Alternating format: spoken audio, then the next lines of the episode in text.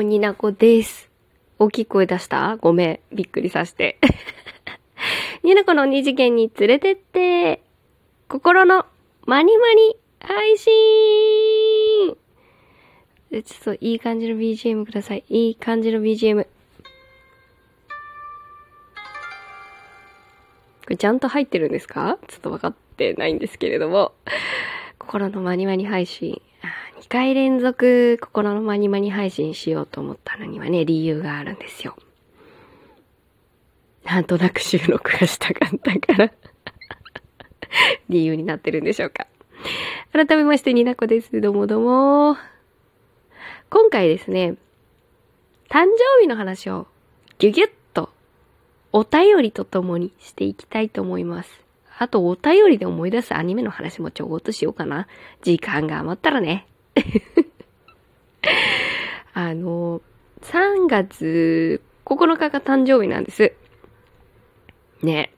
ありがたいことに、幾人かの方、幾人か の方が、からお祝いの言葉、メッセージ、えー、直接の言葉、えー、それ以外の何か いただきまして、ありがとうございました。大変、大変嬉しいございます。うえうえうえうえ。まあ大人なんですけどね、がっつり。がっつり大人。もうなんか配信をしてなかったら、こんなに多くの方に祝ってもらえることってなかったんじゃないかなと思います。大人だからね、誕生日、有給取った。マッサージにも行った。自分をいたわろうと思ってね。みんなも誕生日、自分をいたわってください。生きてるだけで偉いよ生活してるだけで偉いよみんな偉いそんなことをね、甘やかしてね、行こうと思う。自分のことを。やるときはやるよ。仕事もね。やるときはやる。お家帰ったらもうダーッとしよう。片付けもするときはする。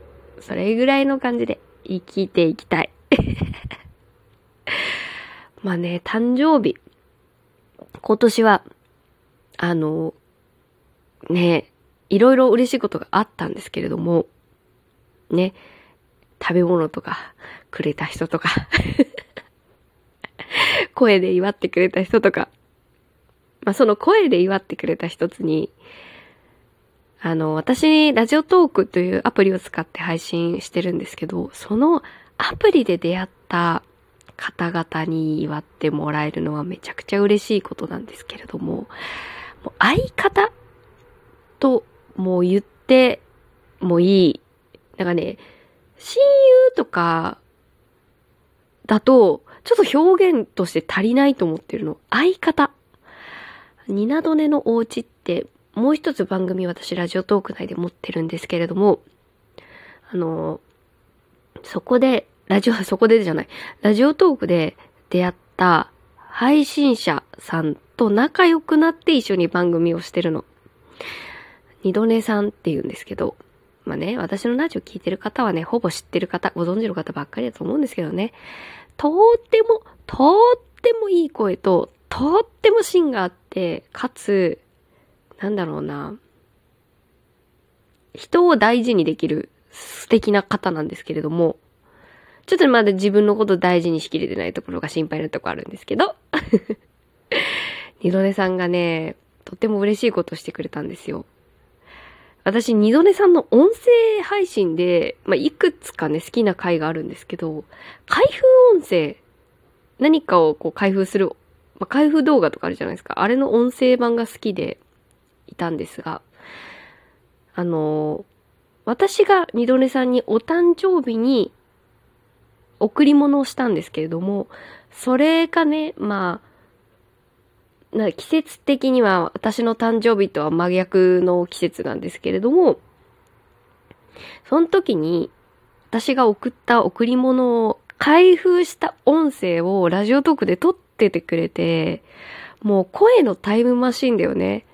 めちゃくちゃ嬉しいじゃんと思って、あの、当時ね、その、これ、これ、こんなにあったよとか、クッキー割れてなかったよみたいな感じで写真も送ってくれたし、LINE でね、メッセージもくれたんですけど、もうそんなん一切言わんかったやんっていうぐらいびっくりしちゃった配信。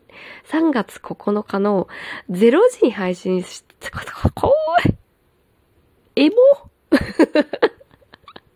演出か伏線回収するみたいな感じでね、めちゃくちゃ嬉しかったし、ラジオトークね、すごく、なんていうのかな、ラジオトークとか音声配信とかすごく目標を持って、目標を掲げて、すごいなんか人気者だったりとか、有名配信者になりたいとか、いろんなラジオ生、な、うな、じゃない、地上波に出たいとか、いろんな目標を持って頑張ってる人たちもいるけれども、こういう使い方をしてくれたとかしていいんだって、すごい嬉しかったんです。語彙力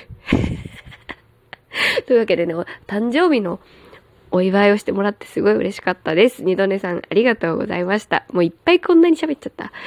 そんなわけでいろいろお便りもいただきましたので、この機会に読ませていただきたいと思います。ハッピーバースデー素敵な日々をということで、一番にお便りいただきましたマグさん。マグさん、ありがとう。えケーキ、花ケーキ、湯飲みケーキ、コーヒーケーキ、猫ケーキっていうね、イラストえ、これ絵文字だわ。絵文字送ってくれて、経験値ちゃんありがとう。経験値ちゃんありがとうね。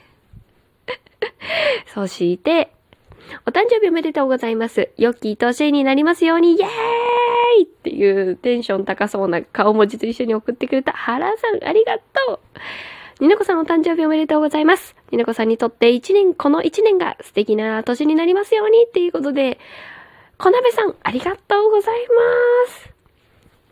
お誕生日おめでとうございます。初めて聞いた時からずっとお声が大好きです。幸せなことがたくさん起こる一年になりますようにということで、昔からファンでいてくれる、そして私もファンである、サムネ書いてくれた先町からです。ありがとうありがとうそして、にゃこさんお誕生日おめでとうございます。前も言ったけど、にゃこさんみたいに可愛いって言われるお姉さんになりたいなって思ってるよっていうことでね、つらつらと私のいい、いいところだと思ってくれてるところめちゃくちゃ書いてくれてて恥ずかしい。読まない ありがとう。またおしゃべりしましょう。アンドローデオ253と書いて、ふうこさん、ありがとう。でね、お便りたくさんもらってて嬉しいなありがとう。ね、ほんと配信してないとこんなにお祝いを言葉で、文で、文で もらうことってなかったかなって思います。で、ちょっと、ちょっとね、野生のバイカーたちがうるさいな。あで、最後に紹介したいお便りね、これ読んだ時に、あー、あー、あーってなったんですけど、いや、まあね、ちょっと長めなんですけどね。読みたいと思います。お誕生日おめでとうございます。ちなみに現在では個人の誕生日をお祝いすることは一般的になっていますが、もともと日本にはお誕生日をお祝いする習慣がありませんでした。昔は数え年で年齢を数えることが普通で、お正月が来るとみんな一斉に年を取っていたためです。日本で個人の誕生日が祝われるようになったのは昭和24年に年齢の唱え方に関する法律が制定されて以降に、万、密、万年齢での数え方が普及し始めたからだと言われています。また、バースデーケーキの起源は古代ギリシャの時代にまで遡ります。古代ギリシャ人は月の女神であるアルテミスの誕生を祝うため、月の形を模した丸いハニーケーキを焼いて、アルテミスへのお供え物としました。この時、ケーキに刺したろうそくに火を灯し、月の光を表したそうです。日本では19世紀にアメリカに伝わった後に戦後の頃から習慣化されたと考えられています。何これ？何これ？ねえ、大輔さん、ムムラジの大輔さんからのお便りでした。ありがとうございます。これ何？めちゃくちゃ、誕生日の期限をして、教えてくれるじゃん。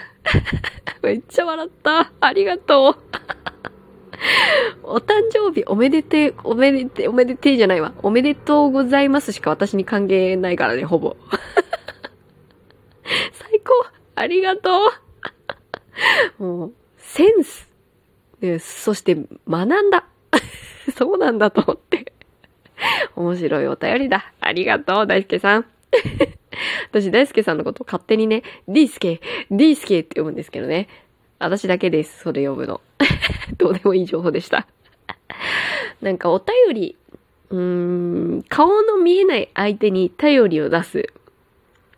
この行為に関して、最近見たアニメがスッとよぎるんですけど、あの、百人一首を題材にした歌恋っていうアニメ元は漫画があるんですが、本当昔のその百人一首の和歌を題材にした、その実際にいた人たちの関係性とか物語とかをその紡いでいく、まあね、エモさもありつつ、面白さもありつつのアニメ漫画なんですけれども、すごいなんか昔の人たちの文化だったり、当たり前が学べる感じでもあるしね。お便りの起源の話しちゃった。でもすごいよね。顔が見えない相手に恋文を出す、その文化。今回私がもらったのは恋文ではないんですけど、相手の言ってくれた言葉に対して変化を上手に返せないな、私は。